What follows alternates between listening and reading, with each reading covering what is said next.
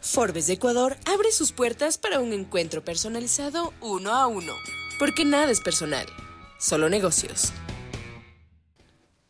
Hola, bienvenidos a un nuevo podcast uno a uno. Hoy estamos con Gonzalo Arias, sociólogo, politólogo, escritor, profesor y sobre todo un amante de la política en la región. Bienvenido, Gonzalo. Gracias, Carlos, por invitarme. Un gusto. No, un gusto. Dentro de esta parte de sociólogo, empezaste muy jovencito en la Flaxo, como profesor, investigaciones. ¿Qué te llevó a ser sociólogo? La curiosidad por eh, los modos en los que las audiencias, la opinión pública se movía en torno a distintos temas. Fue la vocación fue variando, al principio tenía que ver mucho con la educación cuando trabajaba en Flaxo como investigador asistente y después fue variando hacia la política y hacia la comunicación. En mi paso por la televisión y por escribir libros y ser titular de cátedra de la comunicación como herramienta política en la UBA, donde empezábamos a plantear de que los medios en muchos países eran un actor político, finalmente, independientemente de esta formación que habíamos tenido nosotros como periodistas, si querés, en donde teníamos que la independencia de criterios no estaba siempre vinculada a los accionistas de los medios. Con el tiempo y con las crisis que sufrieron la región, por ejemplo, los accionistas empezaron a tener otros intereses también, porque fue cambiando la torta publicitaria o por distintas razones, y nosotros planteábamos que la comunicación era un actor de la política también. ¿Tú piensas que todavía es un actor o la crisis les ha llevado a no ser un actor político y hoy tienes más las redes, el TikTok, el Instagram, el Twitter? Yo creo que siguen siendo un actor de la política, un actor predominante, a pesar de que se han movido las audiencias hacia otros verticales de comunicación, como son las redes sociales u otras plataformas de streaming, todavía la televisión es un medio que es el único que concentra la mayor cantidad de audiencia en un momento determinado en vivo y en directo. Me parece que eso lo sigue posicionando como un actor central de la construcción de una agenda de la política, que después se potencia este, para bien o para mal con las redes sociales, digamos. ¿Los medios escritos? Los medios escritos, en el mismo sentido, digo, son un vertical de la comunicación, creo que son aquellos en donde todavía un sector de la población, digamos, los sub 40 quizás entran a los medios escritos a través de las redes sociales, de Twitter, Instagram y otras plataformas, y los más 40 entran todavía a la mañana para leer qué pasa en el país o en la región donde les llaman la atención y entran directamente a los medios a ver qué está pasando. Entonces también son formadores de opinión en ese sentido. ¿Tu red favorita para hacer política? ¿Para comunicar la política? Yo creo que hoy, por las condiciones naturales de los procesos electorales, uno no puede dejar de abordar ninguna de las redes eh, de comunicación o ninguno de los verticales de comunicación. Me parece que todos tienen mucha importancia y que todos se retroalimentan. Entonces, lo voy a poner en un ejemplo sencillo. Si yo voy a un programa de televisión de política de un domingo a la noche, un jueves a la noche, que midió dos puntos de rating, un punto y medio de rating, mi equipo de comunicación puede cortar esa entrevista y después usar ese mismo contenido audiovisual para traficarlo en otras redes sociales. Entonces, de algún modo, todo se va retroalimentando, me parece. O sea, esto se convierte ya en una asociación de medios para comunicar. Ya no tienes el efecto radio, televisión, prensa. Es un cúmulo. Yo creo que, que fundamentalmente el diferencial de la comunicación, sea electoral o cualquier otra acción de comunicación, es por delante la agenda de lo que te marcan los medios tradicionales. Entonces tu equipo de comunicación tiene que poder juntar ese material que vos hiciste en radio, en tele o en una red social y retroalimentar el flujo de comunicación con la audiencia a partir de traficar ese contenido. Y si no hubiera un programa en sí mismo, yo le recomendaría que busquen una sala como esta, tan linda, y que digan 10 bullets acerca de lo que piensan, no sé, en una campaña electoral para transformar el país, para reactivar la economía o para combatir la inseguridad y que esos 10 piezas de comunicación de 40 segundos la utilicen después para retroalimentar otros verticales de comunicación digital. ¿Estamos en un nuevo ecosistema de comunicación? Yo creo que estamos en un ecosistema más grande de comunicación en los últimos años, digamos. Se han sumado este, algunas verticales de comunicación que uno no puede dejar de atender. Algunos de ellos no significa que te agreguen valor, significa que vos das ventaja si no los ocupás porque otros los pueden ocupar, digamos. Entonces, eh, por ejemplo, Twitter los últimos años, todos sabemos que se ha convertido en un lugar en donde en general se trafica fake news o se trafica información. Mucha pelea. Mucha pelea, mucha discusión y para ensuciar, digamos, a otros. Sin embargo, no puedes dejar de ocupar ese espacio. Ahora, ¿vos crees que eso genera comunicación positiva en torno a una idea, a una persona o a una campaña de publicitaria de chicles, no sé, de caramelos? Creo que no. Lo que sí creo es que no podés dejar de atender la comunicación negativa que genera una red como Twitter, por ejemplo. Entonces tenés que ocuparte. Esta experiencia tuya comunicando, sociólogo, periodista, politólogo, hace que escribas un libro, Gustar, Ganar y Gobernar. Sí. Este libro lo recuerdo, eh, conversamos cuando estabas en una parte de la Patagonia refundido, terminándolo y empezábamos a conversar tú y yo del título, fue fabuloso. Pero este, este libro llega a Estados Unidos, a Washington específicamente, y es premiado.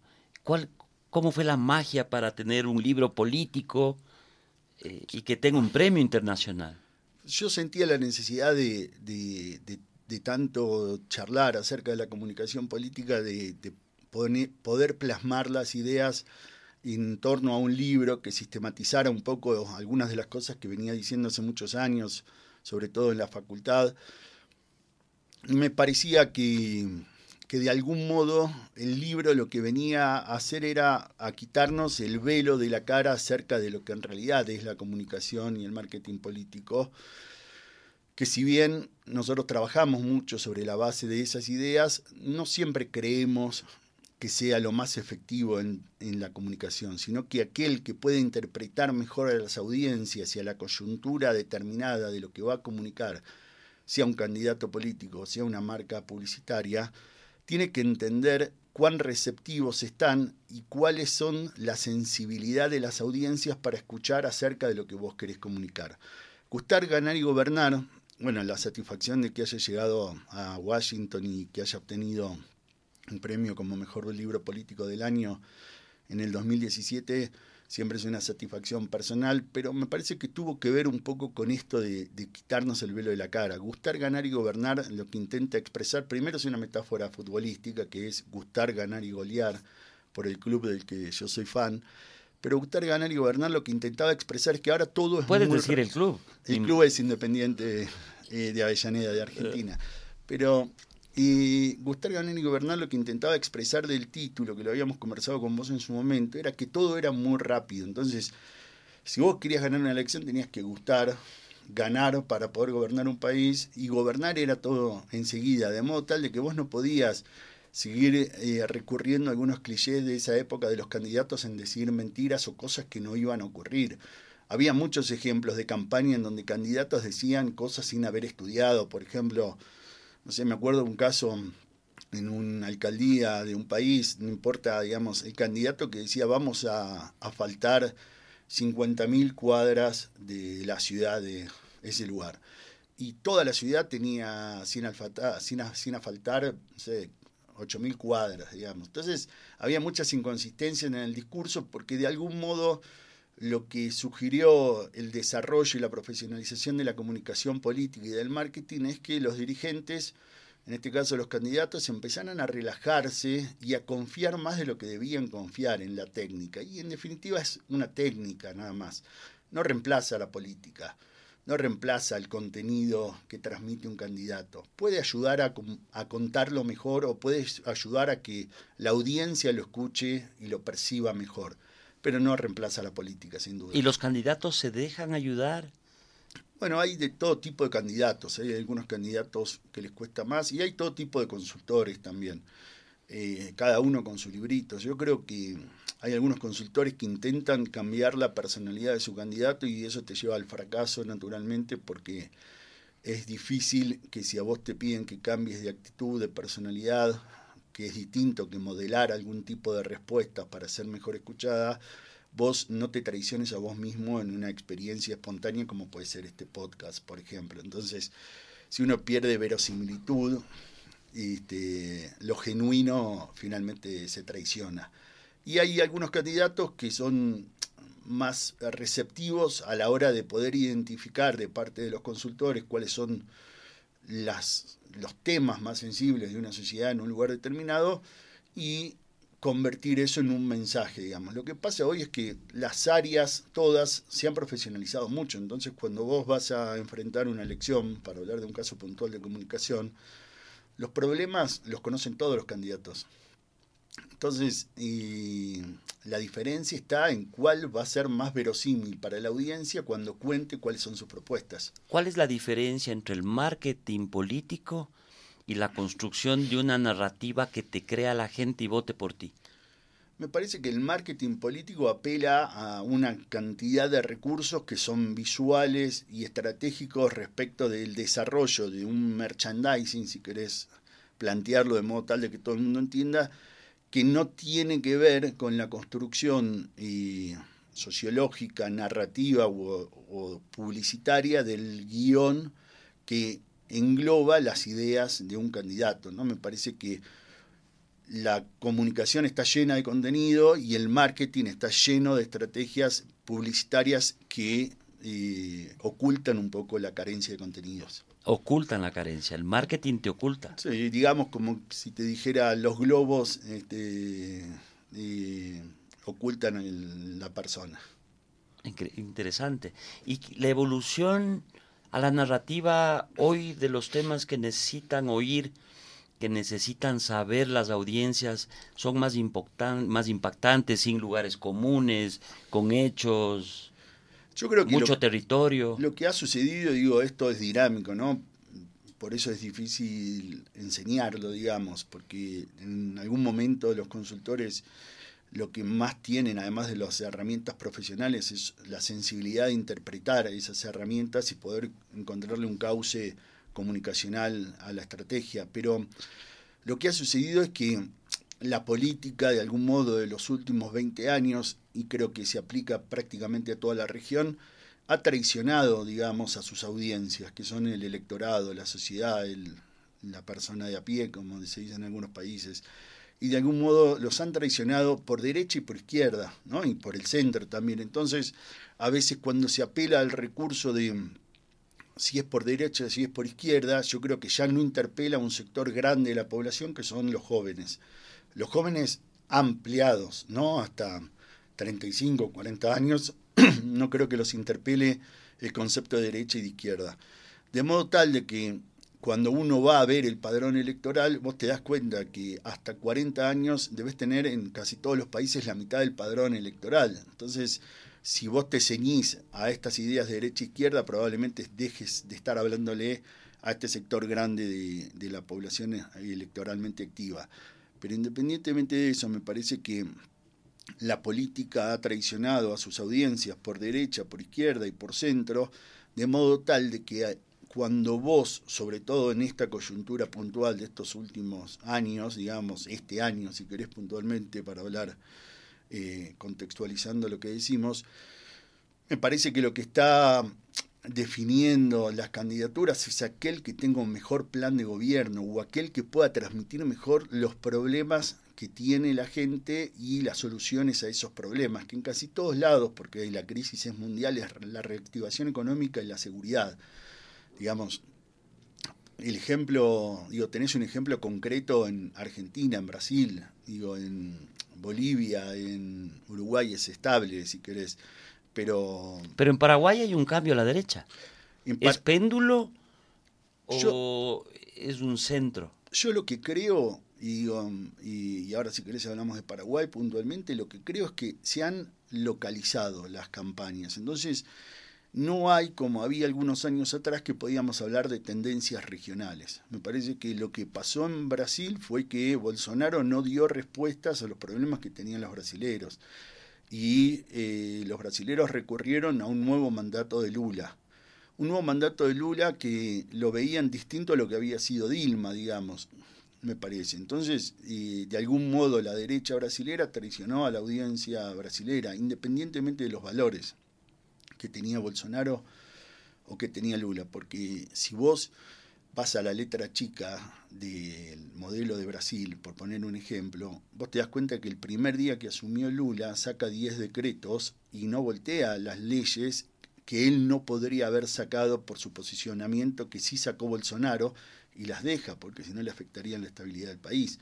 Entonces, me parece que la audiencia, la sociedad entera, brasilera, argentina, ecuatoriana, paraguaya, boliviana, chilena, que en Chile es un caso muy interesante porque Boric asume con una imagen positiva altísima, tres meses después estaba en 20%, digamos. Entonces hay menos tolerancia de parte de las audiencias a la traición de estas ideas de campaña, me parece. Por eso el libro lo que intentaba era eso, decir, bueno, vos haces una campaña linda, gustás, por eso ganás, inmediatamente después tenés que gobernar. Y si vos traicionaste en ese periodo corto de tiempo lo que dijiste, la gente ya lo, lo sabe, y hay una expresión argentina, es que te picaron el boleto, digamos, y ya los traicionaste, y es muy difícil volver a reconciliarte con esa audiencia. Digo, el caso ecuatoriano, vos tenés elecciones en sesenta y pico de días todo lo que digas estos 60 días te van a significar que agarre la audiencia y diga, a ver qué dijo el presidente en campaña en 60 días, tiene 18 meses de gobierno después. Entonces es todo muy rápido, digamos. De modo tal de que yo creo que hay que intentar hacer campañas genuinas. Me parece que la comunicación y el marketing ayuda a afinar ese discurso, de modo tal de llamarle la atención en el poco tiempo de atención que la gente que tiene que votar le pone a la política porque es un tema que ya no le interesa, porque se ha roto el vínculo de la política con el ciudadano de a pie. Entonces, lo que a veces algunos candidatos dicen se traduce todo en un bullet de comunicación de 30 segundos. No tengo duda que muchas veces se traduce en 30 segundos de comunicación. Lo que sí creo es que la diferencia, que aquel esté mejor preparado para transmitir esos 30 segundos, porque atrás está cargado de contenido, cargado de un plan de gobierno, cargado de soluciones, puede, alrededor de una idea, como puede ser la seguridad o la economía, decir muchas cosas en 30 segundos y puede tener muchos 30 segundos sobre el bullet economía. No es el bullet una frase vinculada con la reactivación económica todos en todos los países, Argentina, Brasil, este, Uruguay es distinto, y mm, Ecuador, van a hablar de la reactivación económica y la seguridad. Todos van a hablar de lo mismo, todos los candidatos van a hablar de lo mismo. Yo te mencioné Paraguay porque es el único que veo que va al péndulo. Yo creo que lo que sucede en Paraguay es primero que no hay reelección. Y lo que sucede es que se van alternando en administraciones del Estado distintos gobiernos que de un modo u otro no logran generar buenas alianzas dentro del partido y a su vez no logran satisfacer a sus audiencias, porque creo que también, y así como creo que la alternancia es buena, es lo mejor de la democracia, en el caso de Paraguay creo que que no haya reelección hace que el día uno que asume un presidente va tachando con cruces los días hasta dejar de serlo. Y eso lo sabe todo el modelo. Entonces me parece que se ha se ha asignado un modelo de gobierno sobre ir tachando los días que tenés para dejar el sillón del presidente. Entendiendo Paraguay estas diferencias, Uruguay una estabilidad de, de mucho tiempo, ya de muchos años. Brasil, Chile, Perú, Bolivia, Ecuador, Colombia, ¿les pones en el mismo contexto de narrativa política? Yo creo que comparten un modelo de las necesidades de la comunicación y, comparten un modelo de los problemas de la política, ¿no? Digamos. Y, bueno, en el caso de Uruguay es, una excepción de la región por muchísimas razones, pero me parece que todos los otros países que vos comentás han tenido problemas vinculados con la economía, con la inseguridad, con el desempleo, que afecta a la calidad de vida de las personas y me parece que independientemente de los signos políticos de los gobiernos, Por eso digo que no hay una tendencia regional la gente ha empezado a mirar las administraciones y las soluciones que aporta cada uno. Y no se deja más engañar con consignas vacías de comunicación política, porque todos dicen las mismas. Entonces, me parece que, que en esta coyuntura hay que estar mejores preparados. Hace algunos años atrás, Quizás el marketing reemplazaba mucho más la comunicación política. En esta coyuntura no, y quizás más adelante lo vuelva a hacer. Va a depender mucho de la economía. Habitualmente, si la sociedad es económicamente estable y la gente le está yendo bien y la perspectiva que es que le vaya mejor, que es una de las variables que miden las encuestas en todos los países, le prestan menos atención a los problemas de la política. Cuando están mal, le prestan más atención a los problemas de la política y le prestan más atención a los problemas vinculados con los casos de corrupción de los países, porque sienten que todo ese deterioro de quienes administran sus gobiernos afecta en su vida cotidiana, porque les va peor económicamente en su vida privada, digamos. La economía marca la política. De algún modo la economía marca la política porque afecta directamente la calidad de vida de las personas, sin duda. Tú vives en Buenos Aires, has hecho mucha consultoría. El efecto Argentina en la región, esta devaluación enorme, esta inflación que supera el 100%, ¿qué esperas tú, qué vuelco esperas de tu experiencia en el futuro cercano? Las elecciones están a la vista. ¿Qué esperas de Argentina? Yo creo que Argentina viene signado por un movimiento que es el kirchnerismo los últimos 20 años, en un contexto económico de la primera gestión de Néstor Kirchner. que fue Pero es peronismo, al fin y al cabo. de algún modo peronismo, sí, pero el peronismo en Argentina es un fenómeno bastante amplio y difícil de explicar para el que no es argentino, porque tenés peronismo de derecha y tenés peronismo de izquierda, ¿no? y es muy amplio el peronismo en sí mismo, pero digo, me parece que el gobierno de Néstor Kirchner 2003-2007 fue un gobierno económicamente bueno para los argentinos y me parece que a la luz de los años malos que económicos que tuvo Argentina, tuvo la región y tuvo el mundo, pero en Argentina eh, superados por este conflicto con la inflación permanente que hoy supera el 100%, y que nadie logra comprender cómo los argentinos salimos todos los días de nuestra casa a trabajar con una inflación del más del 100%, eh, yo creo que el signo político del próximo gobierno va a ser opositor, digamos.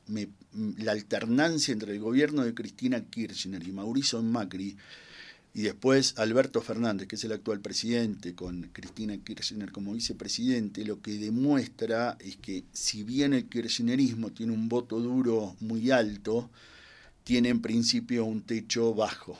No alcanza solo con el kirchnerismo para ganar las próximas elecciones. Y lo que pareciera ser es que si la oposición lograra eh, ponerse en algunos acuerdos, parecería ser que el signo político del próximo gobierno va a ser distinto del actual va a ser de centro derecha. ¿Cómo va la economía del mundo y entendiendo que la economía marca la política? Los siguientes gobiernos en la región, en estos países específicos, tampoco van a dar un resultado positivo a los electores. Yo creo que no, no van a dar un resultado. Lo que sí creo que van a tener que ser más creativos. Me parece que hay que definir cuestiones económicas más proteccionistas de las industrias locales. Digamos, es una discusión más económica, pero Estados Unidos es proteccionista respecto de su industria nacional. La comunidad europea es proteccionista. Este, y bueno, otros mercados, el asiático, otros son también proteccionistas. Nosotros tenemos una cultura de distintos ministros de Economía que han pasado desde Ecuador hasta Argentina, por todos los países en donde hablaban de un libre mercado. Me parece que la discusión va a pasar por si vos tenés la capacidad para generar industria, que eso genera empleo genuino, eso te permite bajar a los planes sociales y construir una, reconstruir una cultura del trabajo en torno a una sociedad un poco más justa, más igualitaria, donde se pueda vivir en armonía. Me parece que cuando uno aborda el tema seguridad o inseguridad en cualquiera de estos países, de Argentina, Ecuador, Paraguay, eh, Colombia, están asignados por la economía, ¿no? Digamos, cuanto mejor le va económicamente a un país y la gente logra obtener empleo, los índices de seguridad bajan, digamos, no hay que ser un genio. Y no estoy diciendo ninguna verdad revelada. No importa derechas, izquierdas, centro. La economía marca la gobernabilidad. Yo creo ¿Sería que una conclusión? Yo creo que la economía marca la gobernabilidad sin ningún lugar de duda. Y es muy interesante el caso de Perú, yo creo que lo comentábamos estos días en algún encuentro que tuvimos, que ¿por qué Fujimori, que todavía está preso, y su hija es candidata de un espacio político, Keiko, siguen teniendo una base electoral importante? Porque si bien eh, Perú ha metido presos a los últimos presidentes hace poquito se entregó Toledo en Estados Unidos, y que salió en todos los medios, se ha mantenido estable la economía peruana, digamos, y siempre con un poquito de crecimiento, y tiene que ver con la independencia del Banco Central del Estado peruano, digamos, una discusión que en Argentina se da permanentemente. ¿Cuánta puede intervenir el mercado central en la cotización del dólar? Digamos. Entonces, me parece que... O sea, unas buenas políticas de independencia de los entes de control del Estado en la economía hace que sigas creciendo como el Perú. No dependes del péndulo, no dependes de nada. Yo creo que lo que pasó en Perú es que el péndulo de la economía ha significado que la independencia del Banco Central del Estado peruano mantenga la, la, Hay una enorme inestabilidad política porque todos los presidentes terminan con un conflicto que en muchos casos terminan en la cárcel, pero la economía se ha mantenido creciendo, digamos, en un contexto mundial de recesión de la economía, ¿no? Pero se ha mantenido creciendo. Habría que ver qué pasa con medidas parecidas en estos países, ¿no? Me parece. Y por supuesto después tienen que tener una política vinculada con la industria propia, ¿no? Me parece. Entonces va a depender mucho de eso. Gracias Gonzalo, hemos hablado de la región, ciertos países, unas excepciones. Y quería dejar al último Venezuela. ¿Cuál es tu reflexión sobre Venezuela, sobre su gobierno, lo que está pasando en ese país? La revolución del siglo XXI está ahí. ¿Qué crees que pueda suceder? Yo creo que Venezuela es una dictadura, sin ningún lugar a duda. Me parece que en eso hay que ser contundente. Yo siempre hago el mismo planteo, digamos, cuando vos eh, reprimís una marcha de estudiantes universitarios con la virulencia que lo ha hecho Venezuela hace varios años atrás, me parece que no, el margen de discusión se acota significativamente y hay que poner en palabras lo que son estos gobiernos que no permiten la alternancia, no alteran las elecciones y demás, me parece. Eh, creo que ha sido un problema en la, en la región estos candidatos megalómanos incapaces de construir una alternancia política, digamos, el problema de Bolivia entre Evo Morales y Arce es un poquito eso, ¿no? Este, y podemos hablar de muchos países.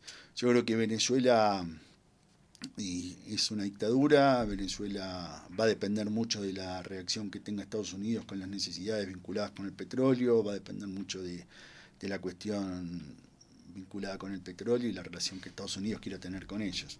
¿Tú ves que ese modelo venezolano pueda regresar o se tome otros países de la región?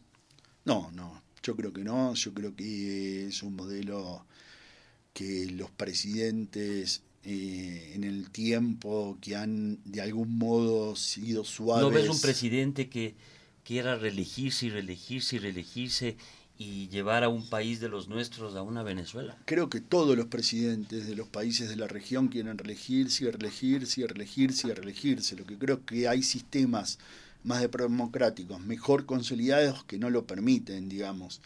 Eh, independientemente de estos casos más civilizados como Uruguay, ¿no? Digamos, acaba de ser publicado un libro de Mujica con Sanguinetti, que fueron rivales todas sus vidas, estas reflexiones políticas y económicas en torno a Uruguay, y han hecho encuentros públicos y han publicado un libro, digamos, es una excepción a la civilidad de la política de la región.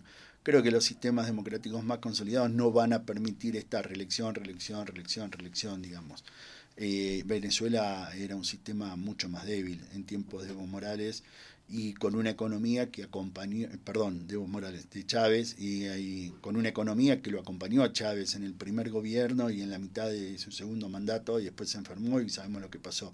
Me parece que esa economía estable le permitió construir un movimiento político que tenía un piso alto de sustentabilidad, digamos, parecido a lo que fue el kirchnerismo, parecido a lo que es y fue el correísmo, digamos, son todos movimientos políticos que se construyeron a partir del 2000 y pico, en algunos países 2003, 2002, 2004 y lograron armar un espacio político territorial con una base de sustentabilidad alta. Y la economía mundial les ayudó mucho, ¿no? La economía mundial, sin lugar a duda, facilitó estos armados a partir de una política económica que llegó al bolsillo de la gente.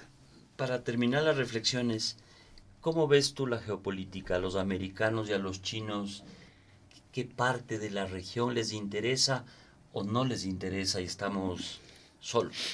Yo creo que les interesa mucho toda la región, me parece que es una discusión que es como todo, es quién, quién levanta el precio de la región. Cuando China se interesa por la región, le levanta el interés a Estados Unidos porque geopolítica trata de que no avance. Cuando China baja el, interés por la región, baja la expectativa de Estados Unidos por la región, me parece. Estados Unidos tiene una larga tradición y una historia respecto de su relación con la región que se ve alterada solamente cuando China interviene más o menos con préstamos a países que supuestamente permitirían estabilizar la economía o no, con puertos, con bases militares.